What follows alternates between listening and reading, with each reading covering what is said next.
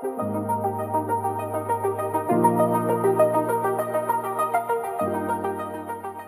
欢迎来到阿普阿井边闲谈。哎，我是大猫，我是凯梅，我是建议，我是杜杜。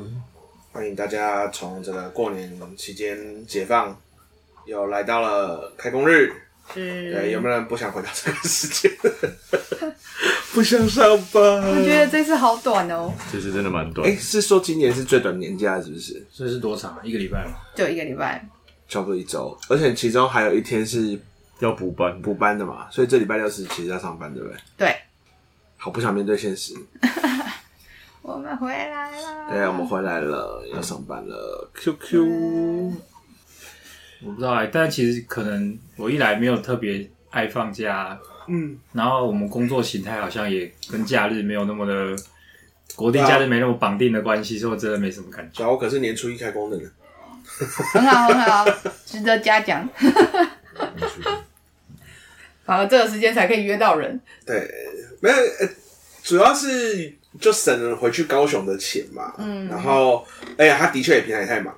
然后我只是想说，哎、啊欸，就初一之后，后来就是讨论到一半之后，他女儿还打电话过来，说是讲妈妈不见了。这样你可能要前情提要一下，不然就是建议跟观众其实不知道。啊，反正就是因为我们今这今年会再做一版新的游戏。啊，然后就有跟学校老师合作，然后又因为他在高雄，然后我就变成说哦，什么我就该约约之后发现，哎，我们只有过年时间有空。嗯，因为有时候特要特地花高铁钱来回，其实成本太高了。嗯，对。但是其实他还蛮需要当面去讨论，去讲某些东西，大概准备怎么设计这样。嗯，好，然后我就要最后发现我们唯一的共同时间，那就是过年期间。嗯，好了，那今年过年你们大概怎么过的？我今年过年有一个，就是以往没有的特殊情况，就是今年我完全扣除掉除夕夜拜祖先之外，完全没有去庙里拜拜，完全没有去那里拜拜。跟以前以往不一样的原因是什么？因为以往每一年我妈都会在大年初一的时候就叫全家去庙里拜拜，嗯，对吧？然后因为我最近几年都是会吃完年夜饭之后回我自己住的地方。过夜就是没有都都没有在老家过夜，嗯，然后以往都是大年初一我会再被他 call 出去，就是拜拜，或者是有的时候是那个除夕夜过了子时，就大家一起去拜拜了，嗯，对吧？啊，今年的话就是除夕夜晚上没有去，然后隔天他们竟然就是我妈竟然也没有叫我，但她应该自己有去啦，就是她跟我妹就是我我家人没有去，所以我就今年完全没有拜拜到，但我也完全不介意啊，因为我本来就没有。就是这这对我来讲并不是个信仰，比较只是像是一个孝顺行程或者是文化参与，嗯、所以我其实完全不介意。我只是觉得，哎、欸，今年他他们竟然都没有人邀邀你？对、啊欸，我差不多也是去年或前年开始没有去拜拜。你原本是家里谁会去？还是你还是你自己会去？不是、啊，不是，你原本是全家，就是我爸我妈都会去拜爷爷啊什么的。哦哦，你连祖先也没有被邀请去拜？没有。难道我们都默默在某一年一起被家族排除在外了？对，我我我觉得这是一件好事，因为你在强迫别人跟从你的信仰嘛。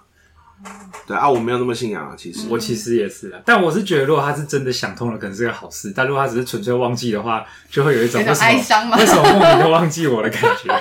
我觉得有可能他是个就觉得我不想去吧，所以像去年或今年，嗯、我记得去年开始就没有说，哎、欸，好爽。然后就今年也没有叫我，然后哎，对，好爽，对，希望以后都不用拜了，对啊，因为我没有怎么讲，没有特别的迷信这种这种东西吧，嗯、啊，但是的确就跟你讲的一样，就是啊要拜拜，然后他们就叫我去，说哦好好，对，因为你说不去，通常就只会再吵架。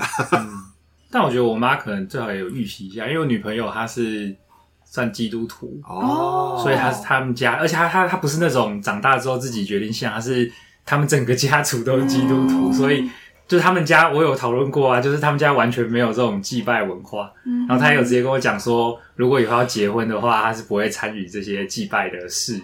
嗯，所以我觉得我妈如果可以早一点接受，好像也是一个好事。嗯、很好。对啊，他今年还有问我说，有没有需要去那个我女朋友家里走走？我想说，走走要走什么走？然后去拜访啊，对啊，双方父母见面啊。反正我就问我女朋友，她是说，就是除了因为今年她年假比较也比较短，因为她昨天就要上班了，然后、嗯、所以我就没有去他们家。然后我问她，我说：“哎、欸，我妈说要不要去他们长辈去拜访一下？”那我女朋友也是觉得还不用，所以这个事情、哦。所以你妈的意思是，我以为是只有你要去拜。我的话，那我自己跟我女朋友决定就好了。哦，所以是你妈已经有想说要去。对啊，因为我是跟她说今年没有去，因为年假比较短。嗯，然后。那我她她就自己说，那这个需要我们去吗？我不想说，先不用。所以他们已经在想未来的事了。嗯，啊，我觉得儿子都三十五岁了，应该是很很正常了。只是我确实是觉得，就是先不用。嗯哼，先先先不用。今年比较特殊，应该是杜杜吧，因为你应该是结婚后的第一次过年。对，所以小款今年是跟你小款还是？就是今年是跟着我，除夕会待在我们家。嗯，然后初一也跟我们一起行动，嗯，然后初二我去他们家拜拜，然后呢跟他们的家人在外面吃饭，嗯，对，但初二他晚上就是他就回家过夜陪家人，嗯，然后我就一样回台南的住处去住这样子，然后初三就是一起北上，诶应该说都北上了，但其实他坐高铁啊，我是跟我们家的车这样北上哦。然后初四在一起去我外婆家，就是我妈妈那边过年，这样，嗯，就算是今年比较特别的。但你们其实就比照了比较传统的传统的，的时间点，对，所以我其实会觉得，哇，我年假其实除了昨天之外，并没有任何休息的感觉，是不是？根本就一点也不觉得年假重要。但是这次有另外一个比较特别的事，就是以往过年都是我大伯，就是我爸的哥哥，他会负责张罗一切这样子。就是要煮年夜饭啊，然后准备拜拜啊，什么什么的。但因为这次下去的就是我算是伯母啊，大伯母就跟我们家，就是他好像去年就提过，但不知道是不是我们家忘记了。就是说，因为我大伯年纪也大了，嗯，然后说就是他其实还要处理拜拜的东西，因为我阿妈很在意啦，然后还要帮忙弄那个年夜饭这些东西，其实会搞得他蛮累的，嗯，所以他说其实以后就不用强求一定是过年期间下去。他说我们搞不好可以。过年前就先下去吃饭聚餐，嗯，然后过年期间让大伯就是好好弄拜拜的事情就好。所以我们家也是后来听听觉得说，那搞不好从明年开始，我们也不会就是每年都要一定在那个时间点冲下去了。嗯，所以以后就会变成搞不好也变小年夜了，就是除夕夜可能就是搞不好就在北部过，然后初二的时候我跟我太太就小款下去而已，嗯，对，然后我爸就是另外在跟我阿公阿妈他们约时间，嗯。对啊，所以搞不好今年这样子跑也是最后一次了。哦，突然是觉得改变的，好像也是有点感伤了。嗯，对对，就不会再有这样大家全家一起跑下去的那种感觉。嗯、对啊，哎，但你初二没有住在小款娘家？没有啊，一方面是他们家不太适合住那么多人哦，可以这样讲，就是不太方便。所以以后如果去的话，可能也是会住在他们高雄家附近找个地方。找个旅馆，对对，还是住旅馆啊，不会去他们家里。对啊，过年期间旅馆好像也特别贵。一定的啊，就越早订越早订会越好。但还是贵啦，因为就是年假，就是平常假日的，我记得价格再上去一倍。对对对，差不多。不知道上去多少啦，对对对。可以跟大家分享，我们在台南住的那个，因为这次我是订两人房跟四人房，两人房就是我跟小款住嘛，然后四人房就是我们家人住。嗯。两人房三天两夜，就两个晚上，就是一万二左右。两个晚上一万二，但是这个没有这个还还要讨论的是是怎么样的房型跟内容，因为我有我有住过那种平常日，然后就要上万块也是有，是不错，是四星级四星级，有早餐有车位，因为我妈有特别要求，早餐车位又过年期间，对对对，那我觉得还可以啊，对吧？但可能他平常就可能是三四千之类的，因为如果是我什么出差的时候工作的那种商务旅馆，然后这个价格我就觉得很不行，不行不行不行，对，但确实还是都比较贵了。哦，所以你到台南也是要住旅馆啊？对，因为我原本以前小时候啊会住我大我家，他们家是那种三层楼的，嗯，但就是楼梯很陡啊，然后我们要提那个很大箱行李，这样一路爬到顶楼去。哦，没有装。因为我爸妈年纪也不小了嘛，嗯，所以其实后面几年开始就想说宁愿住外面，然后另外是其实打扰人家，嗯，对啊，因为就要用他们家厕所干嘛干嘛的，这都是改变发生的前期线索。对对对，所以后来我们那几年都是住外面，就觉得不好意思一直打扰我大伯跟大伯们，对啊。嗯，但你今年真的是过了第一个典型的结婚人士的过年，对啊，但之后也不知道会怎么样，就明年再看看了。好了，接下来换我分享不典型的结婚人士。不典型对，但其实也还好啦。其实以前也分享过，其实因为像我没有回娘家。就是我们不会特别在，因为你平常就住在娘家，平常就离娘家很近。对，所以我们我们上哎、欸、过年前一个礼拜，其实就已经跟我妈还有我妹他们吃过饭、嗯。所以过年其实是娘家，拜托你快走吧，是这样吗？对，因为我我爸妈过年出去玩，就去他们今年去越南旅游。等下是就是没有带你妹去的那一个越南吗？是是是是是，对对，他们初一到初五的话就去越南玩啊，所以反正我今年一样是。小年夜的时候，我们就是回台中，然后 我后来想到我们家另外一个蛮特别的是，因为我老公还有个哥哥嘛，然后哥哥他们也是一家四口，可是因为哥哥的工作其实是医生，所以他其实过年前他还要值班，所以像那个我哥哥跟大嫂他们其实是在初二才回来，所以我们其实像年夜饭也是吃的很简单，然后所以就是。就是也不是那种，呃，我老公他的阿公阿妈都已经过世，所以就变成是诶、欸、家里几个人一起吃个饭，其实也不是那种大家族聚餐的那种感觉，所以我觉得还蛮轻松的。然后是比较累，我觉得是初三我们有下冈山，就是我婆婆的娘家。我然后那天开下早上开下去其实还好，才从后里开下去两个小时，嗯，但回程的话就要开到四五个小时，哦，塞满。初三吗？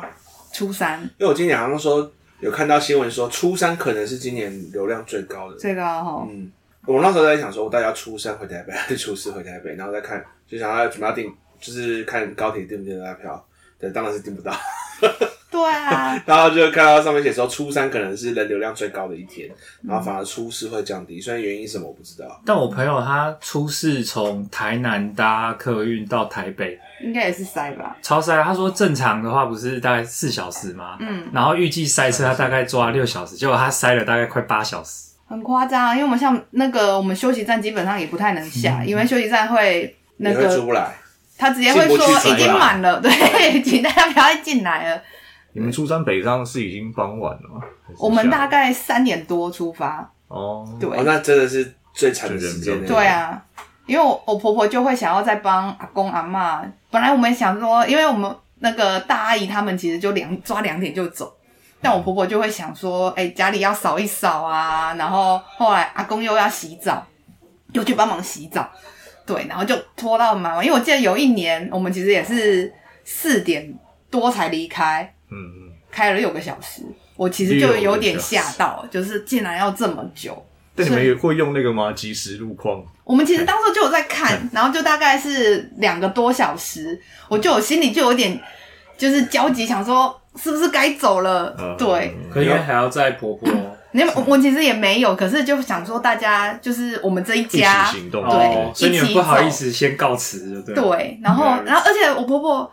我必须先说，因为我婆婆，然后他们其实是比较没有时间概念的人，就是通常比如说我们说九点要出门的，他们可能通常会到九点半到十点。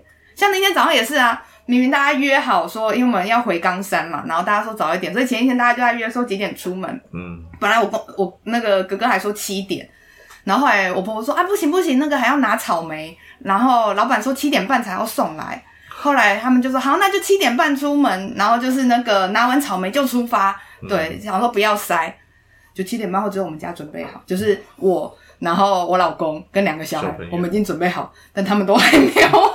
真的假的？就是他们都还，所以后来只有我们家七点半先出发，然后我婆婆他们好像到等到八点吧，然后才出发。不知道你们先到是先去长辈家，还是先去附近晃一晃干嘛？后来我们就。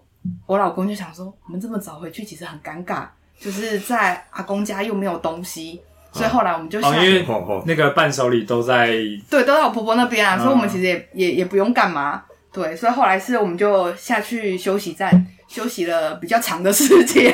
那为什么不在家里睡饱一点算了？因为他们就说好七点要七点半要出门呢，啊。没有，我就是吐槽的。对啊，所以只有跟他们约时间都是一个很没有那个时间概念，好用，直接抓一个区间。对，就是每次。他回冈山是是谁？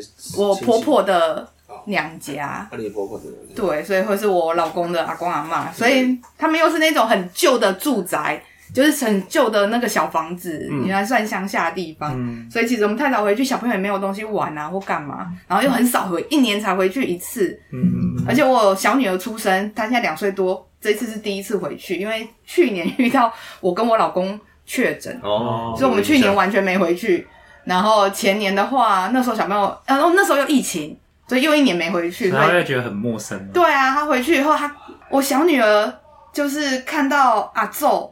都很拍谁，就是完全不敢抬，他会这样呈现这样，一直低头，因为他平常都是对其他人都是很 OK 的，就是大对啊，对，所以他对其他小朋友也是都很亲切，可是只有对阿祖，我觉得可能不知道哎、欸，嗯、长辈的神态会让他就是更害羞，是。因为对他来讲不是回去啊，他是第一次，只是去而已，啊、只是对于其他人他还好。哦。然后他另外一个是因为那个旁边是那个算是圣和的舅舅的。家，因为他们就等于是老房子，就住在附近嘛。然后我女儿第一次那么接，小女儿第一次那么接触狗，就是接近狗狗，因为她平常就很喜欢看狗狗，就是比如说出去散步看到狗狗，她就很兴奋说狗狗，然后就想要去看它。但是因为别人家养的狗，我们其实都会呈现一种说，哎，我们远远的看就好，跟狗狗打招呼，然后说拜拜。嗯、然后这次是因为是那个舅舅他们养的狗，然后他就开始跟着他们摸它。后来他摸到的程度是那只狗狗会怕，因为他就这样一直摸它的脸啊，摸它的下巴啊，然后在它牙齿附近这样摸来摸去啊，狗狗后来吓死了，就 那狗脾气是蛮好，不会咬人。就是亲戚养的比较能长。对，那只狗狗本来就比较，它其实应该说它本来就很喜欢跟人互动。因为我有听过类似的，但是是恐怖的版本的故事。对，所以那个狗狗就是，怎样小朋友都看到它会怕，所以那狗狗还会反而会亲近人。可是因为被我们女儿这样摸来摸去，摸到那只狗狗是趴在别人身上，是就是一种你不要再摸我的那种感觉，所以这算是回去难得看到我女儿不同的一面。嗯嗯，对，所以那天是回来就初三回来就很晚了，回也是回后里，对，就回后里，所以我们也是昨天才，就是昨天一早我们就赶快回来回基隆。我们昨天一早才北上，对，但一早就没有塞到。我们当时就是回从冈山那一段回来，我们有点吓到。你知道冈山到台中那一段，你们开了四个，四个多小时，真是蛮久。还不加，我们有下休息站上厕所，然后后来还有下交流道去吃麦当劳。对，我们出山北上的时候是大概早上九点多吧，然后因为我们也是看国道，就是那个即时路况，可以看国道一二三号的路况嘛。然后后来我们决定走滨海，就没塞。哦、竟然走到滨海去。其实我们那天会不会冈山回台中？说不定你开省道还比高速公路。他们一直其实有这个可能性。对，他们我后来是朋友的朋友，就是在 FB 留言，因为另外一个朋友他也是从屏东吧，然后开回苗栗，嗯、然后后来他有朋友说他走六一，就是省道都没有塞。对啊，因为省道不会塞，不太会塞。像早年那个我我妈的爸妈，就是阿公阿妈还在的时候，我们也都是每年初二要回宜兰啊，然后。那时候就是有就有一个演变史，就是随着雪穗开通，嗯、一开始是那个雪穗会很塞，所以就是改走北宜，嗯、然后后来发现就是北宜也越来越多人走，因为就是不想塞雪隧，然后两边都塞，滨海也塞，北宜也塞，雪隧也塞之后，再来就变成是说要那种凌晨两点出发的那种路线。对啊，呃，你们家不会考虑夜车吗？可能我因为我们又有小朋友。但是我爸妈那时候完全没有管什么小朋友，小朋友，反正就是花起来全部上车睡，在车上睡啊。哦，我觉得主要是因为我们回去的时间真的很尴尬，然后家里又没有东西啊，所以我们因为我们回去基本上就是只是跟吃午餐，所以我们太早出发也，或者是晚上出发去。哎，前两年有一次经验是下去以后，后来我们是留在我们在家一找一个点住。嗯，然后住宿后隔天早上再回来。Okay. 对，只是那确实又是一笔开销。然后对啊，然后今年他们就没有特别这样想。我今年回屏东，我本来是想要初三回来，但是一直没有很确定，就是就是初三还是初四。嗯，可是后来我们就初三就就玩到晚上，想要吃完晚上，我就想说啊，完了，我现在这个时间从屏东到台高雄高铁，嗯，最最惨的情况就是。因为我们本来想说啊，高雄自由坐嘛，一定有位置。嗯、对，然后最惨的情况就是我们到了之后，完全没有车回台北，不是，是没有车回台北。因为高铁末班车在十点多嘛，哦，八点从屏东离开到高雄大概也要九点多。嗯，对。然后我们说会不会没有车啊？我们要想一想，那还是明天吃完午餐再出发。嗯哼，对。然后我们后来就我们跟我朋友在讨论说，我们以后是不是就就笃定就是出事要回去，然后就是先买，因为我们后来我们出事去高铁的时候，大概两点多两点半左右到高铁，反正已经没有票嘛，都都买自由座嘛，进、嗯、去就等。然后我们就说：“我跟你讲，在高雄到台北不可能用站的，一定会死人。我们一定要找自由座坐。所以我们简单的方法就是这班这班这班车要到了，前面然后他大家上车，我们就站在那边不走，就等下一班后一小时，我们就在那边站一小时。哦，也是个做法，没有站这一小时，因为很挤，因为那天里面会很挤，对吧？而且他们已经开到除商务车厢之外，全部都站，就是自由座可以全部去占第一、第二节。以前只有开九到十二，嗯，对啊，对对对对，然后呢？满满的，我们说哦，不管，我们就是在那边站一小时，然后我们可以舒舒服服的坐到台北。但小款算蛮幸运的，因为他说他也是初三去排自由座，嗯、他下午去的啦，就是一两点，嗯、然后好像蛮顺利就有排到，蛮顺、嗯、利就有排到。对那他刚好站在一个就是上车的时候位置是够的，对对对对对对对。但我今年还有一个感受是说，因为我今年也是我。就是放假期间最有时间，就是自己度过的时间。嗯，因为不用，因为不用那个去拜拜，不用去拜拜，省下很多时间。就是扣除掉初二也是有陪我妈去舅舅家之外，其实真的这个连假的其他天，就是我都自己自己过。然后我其实觉得就是蛮放松的，会就就那个时候才真的觉得比较有休息到。然后我就有发现说，像你们讲的行程，我觉得我也愿意参与，只是。如果都是那种行程，对我来讲，这样完全没有在休息。就是我这，而且我，而且我需要的已经不是只是不用社交了，我需要的甚至是不用有任何人在我旁边。嗯、所以老实说，其实我女朋友这期间不在，对我来讲也是一个休息，就是完全自己一个人的时间跟空间。你你这样会播出去？我讲我讲就是事实啊，其实这也是啊，应该说每个人都有这个需求啦。而且而且，其实这个需求是我以前没有发现的，就是。以前就是没有伴侣的时候，哦、其实反而会很一个人会很焦虑。对啊，然后我是觉得，所以我就有明显的意识到说，这不是一个好或坏的事情，而是你需要某个东西的强度或者是频率的问题。嗯、像我就发现，因为你有伴侣的情况底下，你基本上假设又是同住的状况的话，很有可能就会发生你的人生就是工作回到解除工作的时间之外，你随时都是在有别人在你身边的情况下度过。嗯，对吧、啊？然后。啊，你当然不可能在生活中莫名其妙突然跟自己讲说，你今天可以让我自己一个人过吗？就很奇怪，他可能会担心是不是这个有什么状况，但其实没有。嗯、所以我觉得过年，然后他又回家，我觉得理所当然，家人有没有叫我收，我就有一个理所当然被这个社会文化接受，可以自己一个人过的时间，嗯、对吧？然后呢，然后我趁那个时候才终于把那个那个 WeChat 的那个资料片，就是玩了其中一个 WeChat 啊啊啊！巫师的资料片，对。我们今年过年就是过得很残废日，反正我是除夕回到屏东嘛，嗯，然后除夕初一在就是在家里，然后初二就往隔壁走，就我们有个固定行程，就是初二到隔壁的朋友家，然后所有人都在那边聚会，经常来了差不多八九个吧，然后就住在他们，全部都住在他们家，然后过了直接住在他们家，哦，他们家超级豪宅，哇，就是还有还有一个超大的庭院那一种，嗯、然后。然后，因为他们家以前有开汽车旅馆，所以他们就是那种情侣。我们说，都说是情西半的人，或是女性才有资格去住汽车旅馆，其他人都给我这边直接睡。Uh, 所以，他每个汽车旅馆区也可以给你们睡，就是等于他帮你定位啦。哦，oh. 对对对，然后你就可以去。但是他们那个汽车旅馆卖掉，但你就还是很熟，就是可以、oh, 是这样可以请他们留房间，这样就是有一个特殊通道。从一定订得到，从那个屋主变熟客的概念，对，业主变熟客，啊，业主变熟客，嗯，对。然后我们其他就是除了一对夫妻跟小孩，原来如此，小孩七个月，听起来是要激励单身狗的一个，对，激励单身狗的福利。对，没有没有，我们去那边就是在那边耍废，然后每天醒来就是吃、玩、哇，吃睡，感觉很幸福诶。他应该给你们收入场费吧？没有。绝对不能。对，没有，我后来发现我们最大的作用就是让他儿子愿意回家。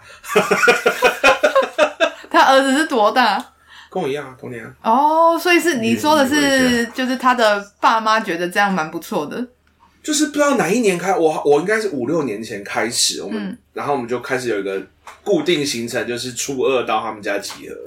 然后我我有个另外一个朋友，就是我之前玩方的同事，嗯，他是招总招，嗯，对，他会负责确定今年有多少人，然后第一天晚上要订多少位置，然后几个人要过夜，然后订完之后就会跟这个我朋友妈妈说。然后 订房说今今年我们有多少住客在这边？对，啊，至于我朋友这个主人，他是，干我应该不管，你们自己的，你们，然后我们就去到他们家，然后每年就是有一种饿叫做他妈妈觉得你饿，二十四小时的疯狂喂食，然后每一餐都是，要不去火锅店把人家的那个肉吃到没有？很像什么日系的那种小品电影会有的情节，对，反正就是。蛮蛮搞笑、蛮夸张的一个行程，嗯，对，然后就是疯狂的吃，然后回到家桌上已经切好蛋，就是蛋糕已经切好，因为刚好有一个人生日啊，这个生日就是呃他老婆先寄了一颗蛋糕过来，放在冰箱，然后说他们家都吃这个蛋糕。然后就另外两个朋友就说：“哎，今天他生日，然后就秘密的再叫另外一个人去买蛋糕，又放两个蛋糕。然后那个主人他家就是他妈妈知道说啊，他蛋糕，然后就什么他女儿会没有我的他女儿自己会做蛋糕，就是等于是我朋友妹妹嗯做一个手工蛋糕。我说靠，现在听起来已经有三个人了，就是四个，四个。后来当天有四个蛋糕，超扯。还好你们人够多，我们就说四个蛋糕，我等下就蜡烛给我插一排，一次都吹完。对啊。”然后就是他带着他的小孩来啊，七个月，我们就说、嗯、啊，就是就是，好像是这一群人里面有第一个，就是新生儿。因因为其实还有几个人有生小孩，但是你知道生完小孩就是之或者结婚之后，对人就是消失，啊、就被封印了，嗯、甚至甚至应该说初三的时候，有一个人是带着小孩来一起给我们看一圈，嗯，就要走，就走了，因为通常都要带回去给对。然后另外一个是带着他老婆，他没有。哎有带老婆跟小孩来，然后就还有跟我们留晚餐、吃晚餐。嗯、还有一个是只有下午来跟我们小小玩一下桌游，嗯、然后出门还跟他老婆吵架，这样。就是他老婆好像本来说好要来，啊、嗯，最后不知道什么原因，很多忙啊，反正就是突然变早上醒来警示预言，对，早上醒来就突然就不想来，然后他就自己骑从高雄再骑摩托车，骑骑摩超远的，就是从高雄骑摩托车骑到屏东来。因为那个那个人刚好是我比较最不熟的，嗯，就是我进到这个群体的时候，他刚好结婚被封印了，嗯，然后到现在小孩已经出生了，但还是半封印的状态，然后他们就说，这这很可怜。你这个摇头是有一种这个没救了的这种感觉，对啊，所以现在这对夫妻是都有来，很难得的，我觉得现在比较难得啦，嗯，对啊，因为他们工作也比较特殊，就就网红嘛，嗯，哦，就是还算蛮有名的网红。对，对，儿子大家也都认识那一种。啊，我们竟然不知道你有这样子的朋友。听起来是关麦在跟你们讲是谁？你们你们这群人有一种那种不受婚姻或传统生活侵袭的，真的不是堡垒。但我看他们养小孩的方式真的很随性。他们小孩，我说嗯，过就是因为通常不是小孩都比较麻烦嘛。他说小孩就棉被围起来围一圈，然后就丢在地上。然后平常都会把小孩关在隔壁房间，他们就直接睡过夜。他他们就是我们话就说有两派嘛，有一派就是哭了要一定有需求，一定要满足他；另一派就是哭了就给他哭，嗯哼，就是不要理他，不要让他觉得什么东西你都要满足他。嗯哼，然后我们就说这两派是完全极端。嗯，我们就一群宅在那边讨论说，哎，对小孩怎么养？然后就是在一堆就是叔叔伯伯，就是就觉就是大家都觉得小孩很可爱，然后自己都不想生那一种。啊，别人的小孩比较可爱，对，别人小孩比较可爱。哦，我们家族今天今年应该说因为那个。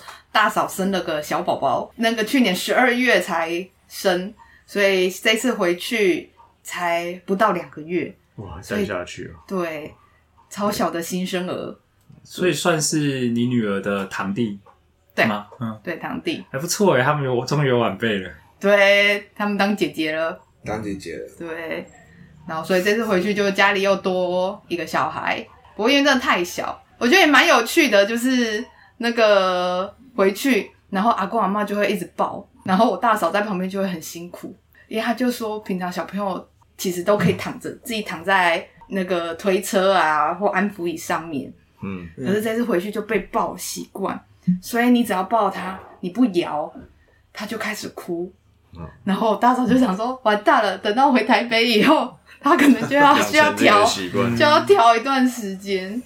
哦，对，我那天就是。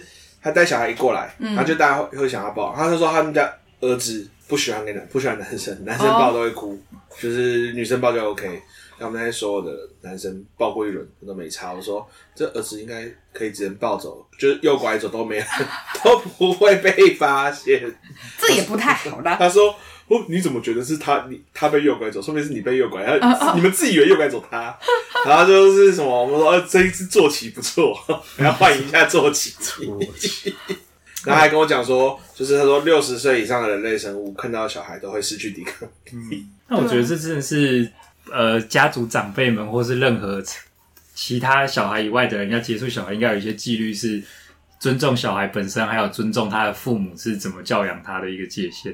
嗯，像像我有时候也会听到我妈跟我妹，就是因为照顾小孩的事情会有一些争执，我妈就会坚持一些，不管是传统的观念嘛，对啊，没有，我觉得不只是传统的观念，就还包含某些除了教养啦，或者是健康的观念，然后一旦涉及小孩的时候，都变得很坚持。可是那种坚持跟我妹观念不一样的时候，就是。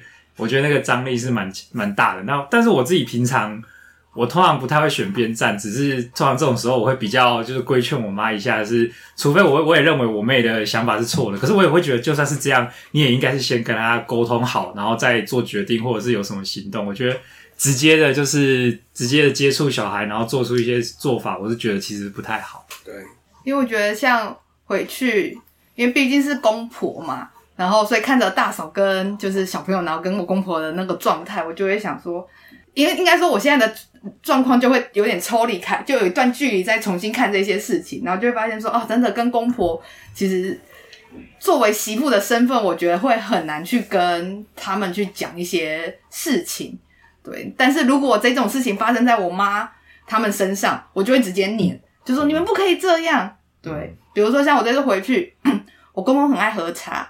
然后后来就是看，就那个不知道为什么，我小女儿就去跟我公公就喝了茶，嗯，他喝一点也没有喝很多啦。然后我公公就发现，诶，怎么这个小朋友会喜欢喝茶？他就觉得很开心，就是啊，你要也这样跟阿公啉茶，就睡不着了。然后还好没有到睡着，因为我其实因为很早上，然后有看到那个就是他们喝，然后我觉得没有喝很多，我觉得还在我可以接受的范围。然后就想到之前我妈其实也有喂我小女儿喝过。但是就会被我念，就说你不要喝茶。我说哪里？那为了以后你要顾他一个晚上吗？或干嘛干嘛之类。然后我就会念我妈。对，可是我公婆的时候，我就会，嗯，就是不太好说什么话，然后只能调整一下自己的标准，就是好了好了，偶尔一天而已。还没有过量，先接受。对对对对对对对，就嗯。那我觉得就是表示说你还有额外计算一个沟通门槛。对啊，然后我觉得也不太好去讲一些。可是那你觉得这是因为媳妇的关系吗？假设。今天是你老公要跟你爸妈沟通事情，你觉得他有同样的那种门槛？因为我有点好奇，这是因为性别，还是因为是别人家的爸妈？我觉得是熟不熟悉，然后别人家的爸妈，嗯、对，就是因为自己的爸妈。但我觉得也不见得每个人跟自己的爸妈可能也能这样直接讲。可是我觉得确实跟自己爸妈讲话就会很直接，觉得你不可以怎么样子，嗯、然后我们就会直接讲。但是我觉得毕竟是。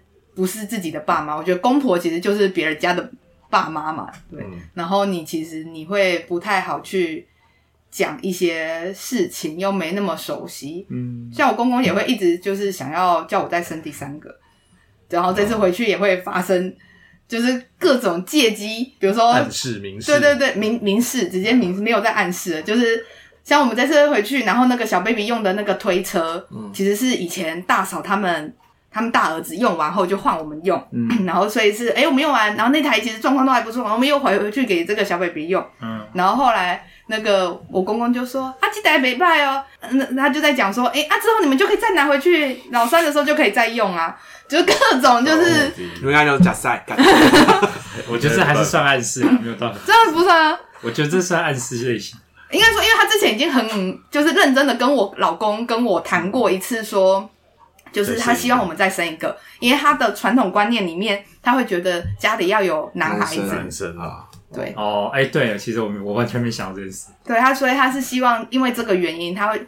但我也觉得蛮妙的是，因为他其实他喜欢女生，就我公公其实是喜欢女生，所以他也很喜欢这两我们家两个小朋友。可是他就会觉得家里，因为他后来讲到的理由会让我跟我老公没办法接受，是因为他会觉得说家里要传承还是需要男生。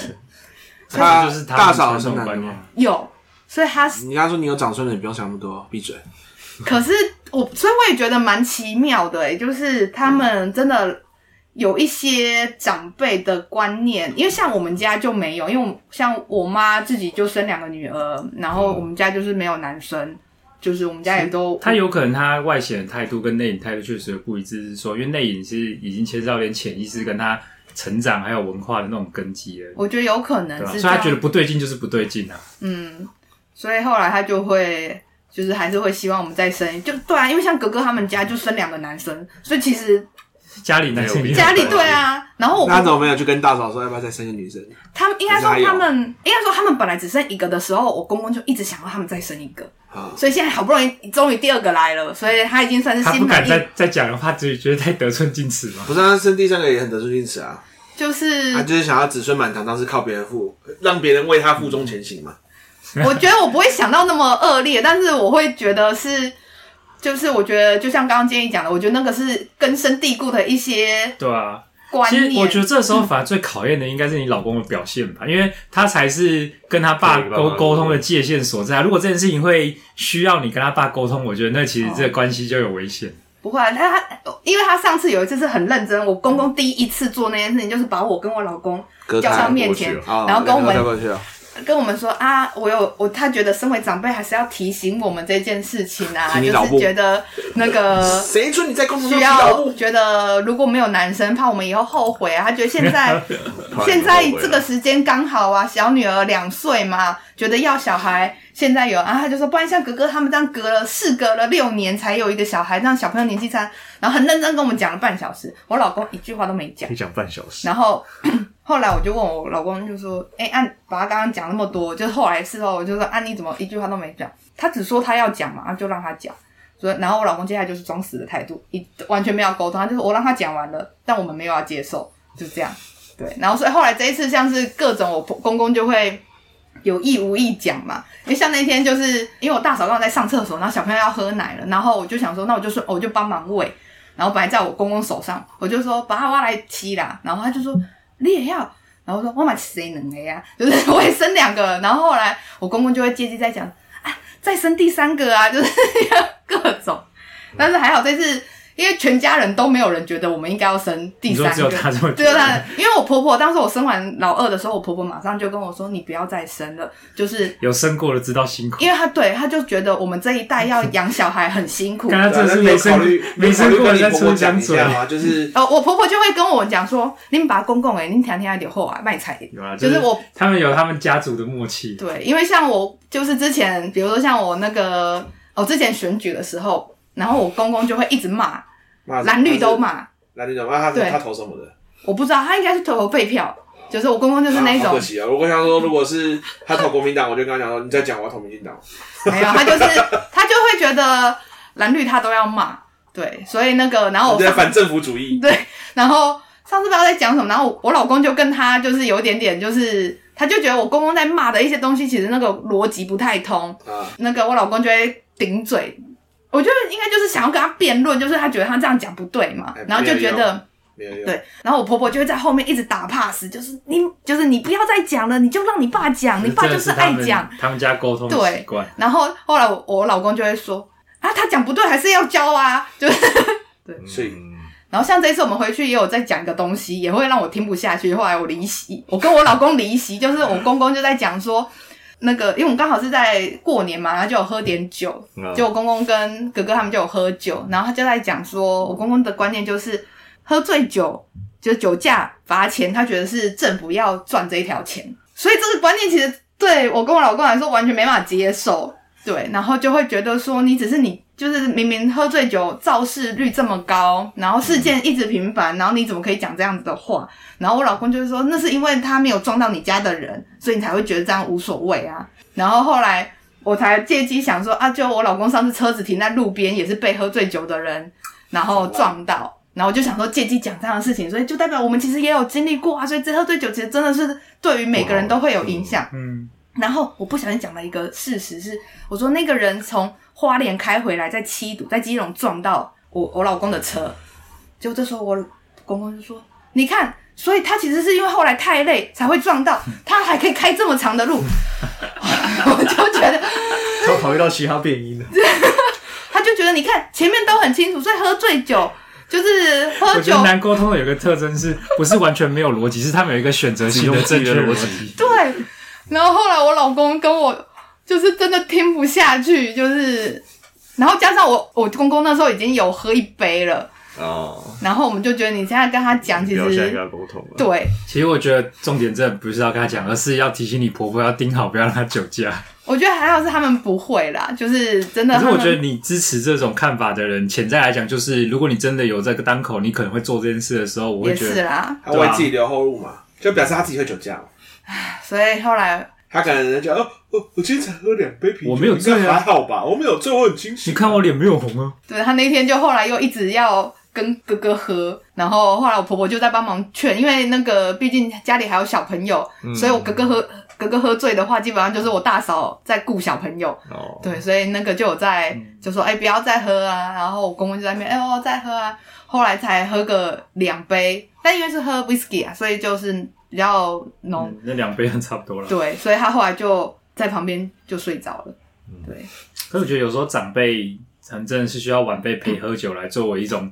有时候沟通或者是聊天，其实有点尴尬的一种润滑剂，是 不知道讲什么时候就说啊，干杯，干杯，喝一杯，嗯、或者是就说啊，那个长辈我敬你啦，或者是就就吆喝晚辈喝一下这样子。嗯、像我这次那个载我妈去舅舅家，我这次就没喝，因为我负责开车。嗯对啊，可是就会感觉出来，那个有长辈，就是也也是那种可能一年见个一两次的长辈，也有来聚会的，他就会一直念说你怎么没有喝啊？然后他他而且他不是讲一次哦，他是今天会讲两三次，是还会突然亏我一下，是说啊，因为你没有一起喝，所以我今年觉得没有很尽兴啊，什么之类的，对啊，但但我就是没有很放在心上，因为我会觉得那就是一个他的期待，可是我就是很坚持说啊，不行，我要开车，对对吧？而且以以往是说。我会喝是因为我妈可能就是我开去，我妈会开回来。Uh, 可是像我妈也年纪大了，我不太放心晚上给她开，uh, 所以就是就我就都没有喝。哦，所以你们回宜兰也是当天就回来？没有没有，我们后来那个阿公阿妈过世之后就比较少回宜兰了，其实是去台北的舅舅家。Oh. 对，但是因为家族本身，我妈那边家族还是很庞大，所以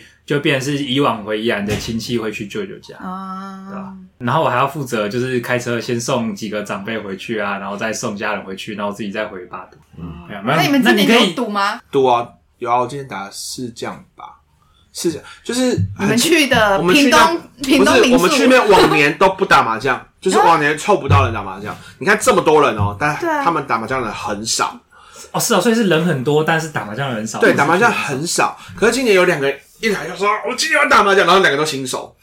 对，就是都新手，不会不太会打麻将。那他们有变成变相发红包给你吗？没有，我输钱。新手运，啊不是很新手。我们会有教他们打麻将嘛，就告诉他们怎么怎么打嘛。然后最北岸就是。有一个就是新手坐下来，然后就另外一个人就教他打麻将，然后都都教他一堆邪门歪道，就是你把牌拿好之后，你还跟他们讲说啊，要成双成对或连在一起再打开，然后一打开说，哎呦，真的有效哎、欸，然后什么红中一定要什么一三万放中间，把红中放在中间，这样才会进进中东。然后那天发生什么事情？他那个红中打都打死不丢，然后就进来，他。这样三个人，他那边想了很久，就是三个人打牌，他都拿一张红中那边想，然后就说在哎，一二万是把它插在旁边，然后他插在旁边，再轮到他，说哦，他想了很久，就想了三个人，然后红中才放好位置，去摸牌摸起来三万。我们说这是黑魔法的方法。我说你今天学了一天，你没有学会怎么打麻将，你都在打黑魔玩黑魔法。对对对，然后后来因为他第一将就输蛮惨的，新手第一将输蛮惨。但我后来就说，你黑魔法教了半天，你没有教他练我们最常用的那一招。我们最常用的那一招就是，大家摸起来不看，就直接拍在桌上，然后就自摸。然后呢，他就说真的假的？他这一招，他就让他摸起来就拍在桌上，哎、欸，真的自摸。说这个是有黑魔法之子的孩子啊。我后来我发现，我不想要跟新手打，嗯，因为通常新手真的不知道在干嘛这样，就是真的都有新手运呢、欸，就是。我常输给新手，后来我就觉得跟新手打牌，我会心情很差。原来是这样，就是就你过程当中还要教他，然后他又赢你的钱，对心情很差。他会莫名其妙要自摸，然后所以今年就是超多人一直在里面打麻将，就是我们开始要八个人围观打麻将。你们开开一桌，八个人开一桌，就是围观他们打麻将。对，反正就是很。就今年比较特别，oh. 然后就变成这三天，其实那那个麻将桌上面大家就一直都有人这样。Mm hmm. 我是完全没打到，不过有跟朋友玩桌游了。Oh. 嗯，对啊，就是玩那种侃侃而猜那种，oh. 就是大家同乐的，其实还不错。嗯哼，人多的时候。嘟嘟今年呢？我们今年有稍微大，而且我们就是我爸搬去林口的新家嘛，嗯，然后啊，你是说又新的家？对，又新的家，新的家。然后因为小年夜那天我就先过去住嘛，然后他们可能就觉得晚上太无聊，就我爸居然在我们去吃晚餐的时候去买了一副麻将回家，竟然是一个全新的麻将，对，就在那边打这样子。然后你你意思说你们你们家以前没有这个习惯，但今年你爸突然觉得可以？就是内湖的家其实原本有一副麻将，嗯、但搬家的时候他们嫌那副麻将太小了，所以就把它丢了。哦。然后呢，就是小年夜的时候，他们又觉得闲来无事，晚上应该来做点什么，欸、然后就去买麻将。以前会打是去阿嬷家打，外婆家，哦、外婆家会打麻将。然后今年去外婆家也是打了一下，后来就都在那个玩桌游。啊。对对，因为后来就让长辈们上去打，哎、欸，不错啊，会玩桌游。但我觉得打麻将给别人看，你不觉得不觉得很有压力吗？打麻将给别人，我觉得会，因为旁边有人在看你打。对啊，尤其是跟长辈打，然后旁边有其他长辈的时候，他们都会那种，就是哎，欸、对那一张，我 你知道，你真的是太过分了，有没有？像像我会遇到那种压力，是来自于说，你会听到长辈就这样，你说什么？为什么要只发生什么事？我怎么不知道怎么了？就觉得很烦躁。我们打麻将的时候，最怕就是就是。因为我外我们家沙发在这边，晚上坐在这边嘛，然后坐这个位置的人就是我外婆，会坐在那边看他打，嗯、然后他这里是会直接这样子，哎、欸，怎么打那一张？那一张啊，那一张啊，我妈也不是那一张啊，就坐在那边就很有压力，就是我你要不要上来打？没关系，你打，你打，你打。就做这个作业，对对对，好烦啊。而且而且，像是因为跟自己家里长辈打，他们比较就是亲切一点，他们就会说啊，慢慢看没关系，不用。你看他们都是打超快，然后你在那边想说，你会看到他们就是在那边一副很无聊的样子，你就会觉得不行，还是太有压力了。可我觉得你讲的应该是某种也是在权力不对等状况嘛，就是长辈啊，因为我们就是朋友嘛，所以我们在后面在后面交的时候就对，就会就是他说哎。然后说，呃，我结束，我再告诉你为什么，就是因为那时候可能有看到别人牌嘛，我们就不方便讲太多，因为别人说，哦，我这样好像在试的，就是我知道他听三话，叫你不要丢三话那种感觉。我说结束，我再跟你讲为什么。对，这蛮有游戏界限的。对，然后我们就是就是可以单纯的去玩，然后但是我们有我们这边界限就是也比较松啦，不会说什么你打麻将很肃杀，因为我们就是。打很小，然后就是大家娱乐用的，然后朋友间。就是朋友间，大家大家都很就是都算大家都蛮有 sense，就是也不会说干他妈快一点，也不会这样。嗯，对，然后就是会跟他介绍，就跟他讲说，哦，你刚刚其实那边，因为你这样听两边是八张啊，你单中洞是或者是边张或者怎样只有四张牌，哦是比较难的，或场上的什么，这时候跟他解释，嗯，然后或者是一些什么小小说，哎，你现在坐这个位置，其实这个有一台。所以这个字虽然单张，你可以晚一点丢。嗯，对，我们就跟他会去讲这些小小小小的地方。嗯、对，那我我给你之前讲那个经验也有，就我妈说怎么怎么这样打，然后他讲完之后，我现在讲字母，我说你管我，实力用实力证明。然后今年小款也上牌桌了、嗯、啊！你上次有说他很他以前很害怕，他以前不太打、哦、啊，因为跟我们家打，他今天还好打的是就是我们这一辈的哦。因为之前有一次是跟长辈，然后。我要上厕所，我说请他顶我，他说 不行，压力太大，手摇摇都不行。然后今年打完是后来是他们等你，还是你憋尿？后来我叫别人再上来，就我们家其他人。然后就今年打完之后，他跟我说：“哦，我看我还是去下载一个麻将 App，在家练练好了。不然感觉你们家很常聚在一起，先练习一下。”我觉得他真的是很就是任务型的人，就是解任务的感觉。对对对对对，让他学一学这样。啊，不过我今年还有玩花火诶，我觉得感觉蛮好的，因为。花火这种合作游戏有时候不太好找到咖一起玩，然后是刚好那个就是朋友聚会，然后大家走了之后剩下四五个人，然后他们说要玩花火，就我发现刚好那我们的四五个人就意外的很适，就变得很像一个 team，很适合玩花火。那、嗯、我今天有玩到一个蛮小品的桌游，然后我觉得蛮有趣的，它是有点类似像大老二的概念，嗯，所以每次轮到你，反正就是你可以出牌嘛，然后你下一个人要想办法要去压上一轮的牌，然后所以它就是。它最有趣的地方是它牌是双面，嗯，就是上下面。然后他洗完牌放牌，你拿起来之后，你不能整理哦，不能整理。对，就比如说我们平常不是会是照顺位二三四五六七八排好玩，对不对？不行，你拿起来二放在中间就是中间，你不能把它拿到最旁边去。好，然后所以它就是变成说，你要在这个状况下凑出顺子跟对子，在不能整理的状况下，牌拿起来要凑成顺子跟对子。这是用脑袋自己整理的意思吗？不是。就是它只有连在一起，它才叫顺子。哦，如果二跟三在左右两边，它就就不是顺子。哎、欸，所以等于是你抽起来的位置也一定要插在同样的一个地方。抽起来的位置，就整叠牌拿起来就是展开还是怎么样，你不能调整、啊，就不能再动。然后也不会再补牌了。哦，他不会，呃，他补牌是这样的，我们要想办法去压过三个人牌嘛，嗯，对不对？比如说你出一二就算顺子哦，嗯，好，两张就可以上算算顺子，所以我要比你大，要么就是二三，要么就是一对，一对比顺子大，哦，对，然后数字也要比你，或是数字比你大，好，或者是我出一二三，张数最大。就是我三张已经比两张大，嗯，嗯，它是一样这个概念。那如果我没办法压过你，要干嘛？我要去从你出了牌的左边或右边选一张，拿起来放进我的手牌。这时候你可以自己决定放哪里。哦，所以还是可以自己决定放。对，只有你不压的那一张啊。我比如说你今天出一二三四，好，这是四张很大嘛，对不对？那我就只能拿一或四，然后它是牌的双面嘛，你拿起来的时候你可以转向，嗯，就是决定你要哪一张插进你的手牌里面。然后我就等于我 pass 了，就换下一个人。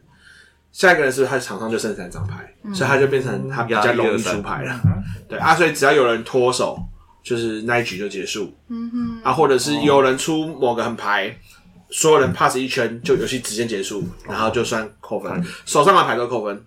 啊，如果你有压过前面的牌，你前面牌都会收进来变你的分数。嗯哼，我觉得他设计也蛮有趣的，一个小品游戏来讲。而且我觉得他有点继承到了大老二的基础概念，嗯、所以在很多人在学习上没有这么困难。而且感觉很快就会在过年的时候变成赌博的工具，有有点难赌博，我觉得有点难赌博。但如果想赌，当然还是可以啊。想赌的真的可以，只要有记一分就有办法赌。毕竟长辈都可以用大富翁来赌了。大富翁是哪？就是拿真钱来玩大富翁。这个还有点硬。我们之前有时候拿真钱来当猫，听起来超硬的。我们家族以前我看我爸跟他们就是那亲戚的玩法是那种，就是好像他们会设一个类似奖金的金额，然后赢的人就拿走这样子。哦，我们今年也难得赌博，难得赌博。的原因，因为小朋友啊，难得赌博，你们家不是平常在打麻将吗？哦，应该说回我婆家，我婆家他们其实完全以前都没有赌，然后我老公他们小时候也是小时候可能跟。这兄弟姐妹之间，就堂兄弟姐妹之间会玩，可是后来因为我们那这几年，因为他们也也比较少少来，至少我们交往到结婚的过，其实他们家完全都没有在赌。嗯，然后是因为今年，诶放寒假的时候，因为我我女儿不是大女儿去学校寒假那个客流嘛，嗯、然后学了。心脏病，心脏病。等等，我刚刚还想说是在学校学的多啊，现在幼稚园好新潮啊！我稍微前情提要一下，现在的幼稚园已经在玩心脏病了呢。他们就学了心脏病嘛，就是老师教他们，因为刚刚好幼儿园对在认数字，所以他回来后就一直在玩心脏病。然后年因为那个，因为放假前三天。就是他，因为客流结束，他们还是有稍微有三天，我就在家工作顾他嘛。嗯。然后他就一直想要跟我玩心脏病，然后我就我就只能说好，我跟你玩一局，因为妈妈要工作，因为我那几天也都还在忙公司，所以我其实没什么时间陪他。然后他就会一直在我旁边，自己跟自己玩心脏病，然后我就会一直在，我 就就是他会突然拍，然后我就有点被吓到，想说等一下，好，他在玩心脏病，就在我旁边。然后所以后来他就我就帮他找了一副扑克牌，然后我们就带回去后里，然后他就会想说，哎，他要找哥哥啊，找阿嬷玩心脏病。后来就因为有了这副扑克牌以后，然后他们就看我老公跟那哥哥他们就想说，哎，可以教小朋友玩二十一点，对。然后所以本来初二的那天晚上的时候，因为哥哥他们回来嘛，他们就在教两个小朋友玩那个二十一点。然后刚好也最近我在教我女儿加法，你就发现他十位，哎，就是。加起来是十以下左，以下的他其实可以算得出来。嗯、所以我本来跟我老公说，你们就教十点半呐、啊，因为二十一点对他来说太大了。可是有半点会不会更难教？因为一半的概念反而是小孩小孩最难学的。但呃不确定，因为后来就没有教到十点半，所以我女儿直接学二十一点。对，然后他们我觉得好笑是他们，所以他们前初二那天晚上就在玩，然后。嗯然后，因为我那天就在洗澡，帮小朋友洗澡，以后我自己洗澡干嘛？所以我其实都没有在我女儿旁边，就让看着他们自己玩。然后他们那时候就拿一块钱出来玩，嗯，然后就是，诶我女儿他们说我女儿补拍运蛮好的，对，然后就是，我觉得她似懂非懂啦，因为她其实那么快的算术，她其实没那么厉害，嗯，然后到初四的时候，那个我就比较早忙完，我就坐在我我女儿旁边陪她玩，然后我就有发现说，她其实，比如说六加九。这个数字他真的算不出来，算不出来，手指不够。他其实之前算数超超出手指的数量的加法，他都不。其实我女儿蛮厉害的是，她十以下的算术，她其实也不是用手指头算，她会这样看，直接，然后她会算出来。好，可是我真的不知道她的那个的是经，那个是经验累积，就是哦因为那几个数字还很常用到，因为就在十个以内嘛，之后他会记起来。因为小孩子的记性是最好的，那原来是这样，因为我就发现说，他其实也难怪要没有用手背九九。乘法表对，，难怪要背九九乘法表，是真的啦。然后，所以我就会发现，他玩二十一点的时候，他其实就是 JQK，他知道算十，嗯所以如果是这种牌再加一个数字，他其实就会说知道说，哦，这是十七，这是多少？对，因为是十的概念他已经知道了。对，但是我发现其他数字牌他就不太行。但我觉得那天好笑的是，那一天出事的时候，本来他们前一天、前两天是拿一块钱，嗯后来他们因为我公公他就一盒的十块钱他们就开始拿出来说：“哎、那给你们玩十块钱。”然后就给他们一百块的底，然后说赢了就是他们的压岁钱，然后输的话那就没关系。对，然后后来我女儿其实搞不懂，就是这个十块钱对她来说，她其实不知道价值。我觉得她没有很很兴奋，对她就是在那边玩，就说：“哦，我有十个，然后干嘛？”可是她的哥哥现在小一，我就发现小一。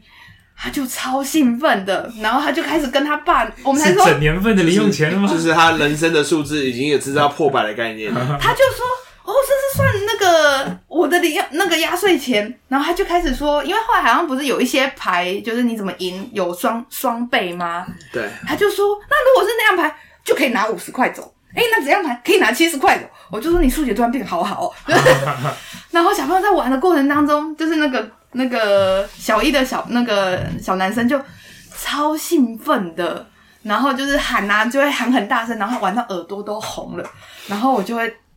我我大嫂在旁边看，就说你冷静一点，你冷静一点。等一下，他应该平常就是这次过年或以往过年应该都有拿到压岁钱吧？我觉得小朋友可能好了，就是你们常说的那个爸妈都会收起来嘛，收起来，哦，所以我觉得那个对他们来说没有实感。实感，嗯。对，然后然后我女儿他们其实根本还没有这个概念，然后所以那个那个这个小一的弟那个哥哥，等于是第一次赌博，人生又是人生中最大笔的财富在自己眼前，对，然后他就会超兴奋，那天晚上超兴奋的，嗨到快睡不着。对，只是觉得蛮好笑的，就是对。然后我女儿没有就没有什么概念。然后哦，关于压岁钱的事情，我可以补充说一下，因为那个当时候那个过年前嘛，我就先回我娘家，所以我妹他们其实有包红包给我大女儿跟小女儿。然后我就发现说，我大女儿那时候就因为太久没看我妹，后来她其实是因为害羞。所以大家包红包给他的时候，他就一直在忙自己手上的事情，就是在这边拼大乐高，然后就一直不理大家。哦，然后我当时就在想说，他是因为不懂压岁钱的概念，所以这么的就是不理会吗？所以后来隔几天不在我跟他在家的时候，我就开始教他，我还播影片给他看，为什么要有压岁钱？还有影片哦，因为还有影片啊，好厉害就！是网络上会有那些，比如说什么小行星啊，那些乐乐啊，他们其实会教小朋友一都是一些我。们不知道的频道对对对对对，等你们有小孩以后，你们可能就会 follow 到这些。有机会可能是下辈子。对，所以那你们知道压岁钱的由来是什么吗？应该是给长辈，然后不要变老太快之类的吧？不是哦，不是啊，不是要给小孩吗？是给小孩哦。好，我在这边帮大家习俗科普一下。对，你们知道年兽的由来吧？知道啊，知道啊。对，所以另外一只兽叫做岁，还有另外一只兽对，，有另外一只年。这感觉像看了一部就是已经看完的漫画，突然又跟你说有外传的。对啊，怎么我怎么还有外传？我怎么不是说好完道。结篇了吗？说那时候呢，睡就会也会半夜出来，会吓小朋友。啊，所以小朋友呢，就会因为这样，他不敢去睡觉。所以这时候呢，就是古时候嘛，就有那个爸爸妈妈就会担心小朋友睡不着觉，所以就拿了几个铜钱给小朋友说啊，你睡觉啊，奶你就玩着这个铜钱睡，你就慢慢睡着，你就不用害怕。等一下，我心中的逻辑警察已经按在这里，不要这时候不要讲逻辑，他已经拿把你的逻辑警察收起来。你去看这些小以前的故事都没什么逻辑。对，然后发现哎、欸，小朋友真的就这样睡着了。那那个睡呢？那只年兽呢？到了吗？就发现小朋友睡着了，他也没办法吓他，他就就是他就就走了回去，他就离开了。所以这时候隔天起来，爸妈发现，哎、欸，小朋友真的手上拿着铜钱，就不会受到这些税的影响。对，所以后来就发现这是个好方法，他们就告诉了其他人，所以这些爸爸妈妈们就会把那个铜钱用红纸把它包起来。那为什么要红纸呢？这个故事没有讲到这个，牵强。对，我只能讲一件很中肯的事情。我拿钱打我脸，我也可以很好的睡觉。请拿钱来压一下我。那我心中的媒体试毒警察也坐不住了。这个这个故事的来源是哪里呢？就是古时候。我后来，我当时看完我女儿看这个以后，我就想说，但是我现在也可以发明一个古时候的故事介绍给大家。对，然后所以那时候我就想说，我也没听过这一则故事。你知道有一个怪物叫两面素男吗？我知道，宿儺。哦，那个念挪挪，我不知道。咒术回战。但是我刚刚看讲的这故事，后来我就想说，是这个就是呃小朋友的影片故意编的一个故事吗？我也是有点困惑。然后后来我去查维基百科，维基百科上面有诶、欸，说就是古时候有这段故事。但是至于你刚刚问我说到底出自于哪里，可是我基百科不一定是对的。对，我有可能不是对的，但是至所以出自于到底哪里来的，我不知道，可能就跟年兽出自于哪里。再再度强调一下，所有的传说都是越晚越完整啊、哦！对，以前都只是一点点而已。对，年兽其实，我记得台湾的民俗来说，台湾有自己的过年的传说，其实跟年兽无关。就是 我想到那天我老公不知道在讲什么，然后就讲到说他自己竟然脱口而出说：“哦，因为在讲过年的的的事情，所以他就后来说，嗯、就在跟我女儿讲说：‘哦，我们中国人。’”我就说你在讲什么？话，他就自己突然愣住，呃，嗯，就是，但你真的是比较认真的回法，如果是我就可以他说，哦，是哦，你们中国人啊，你们中国人啊，然后后来他就说，跟你刚刚跟自己的女儿说，原来你是混血，他就自己，我觉得他真的是脱口而出，就是我觉得，毕竟这些习俗很，我们那你要开始开始打算禁止他看抖音了吗？我我老公本来就没在看抖音啊，没有啊，YouTube 转的也算啊。哦，一定有吧？而且我觉得这个模式整个也入侵到 FB 了，你 FB 端影片几乎都有啊，都有啊。但我老公其实平常也还好啦，我觉得那个真的是因为讲到那个过年的这些文化，真的比较是就是从中国来那个移民来台湾的时候带过来的嘛，所以只是那一天我就呛他，就是说你在说什么？我就说是华人，你不能讲中国人。只是我只是突然讲到这些，我觉得蛮好笑的，嗯、因为他其实也是。就是，而而且以其实一般语境来说，当我们在说古代的时候，我们也没有去考虑是谁的古代，嗯、我们其实是预设的是中国他们的古代就是我们的古代。对啊，对吧？好了，我们下一集就来讨论我们到底是不是中国人。这集也录够长了，就我们到这边结束。我也可以剪成两集，直接打算剪成两集，可以剪成两集。好了，那我们今天阿普蛙姐妹现场就到这边结束了。然后我是大猫，我是卡梅，我是建议，我是杜杜，大家拜拜。拜拜。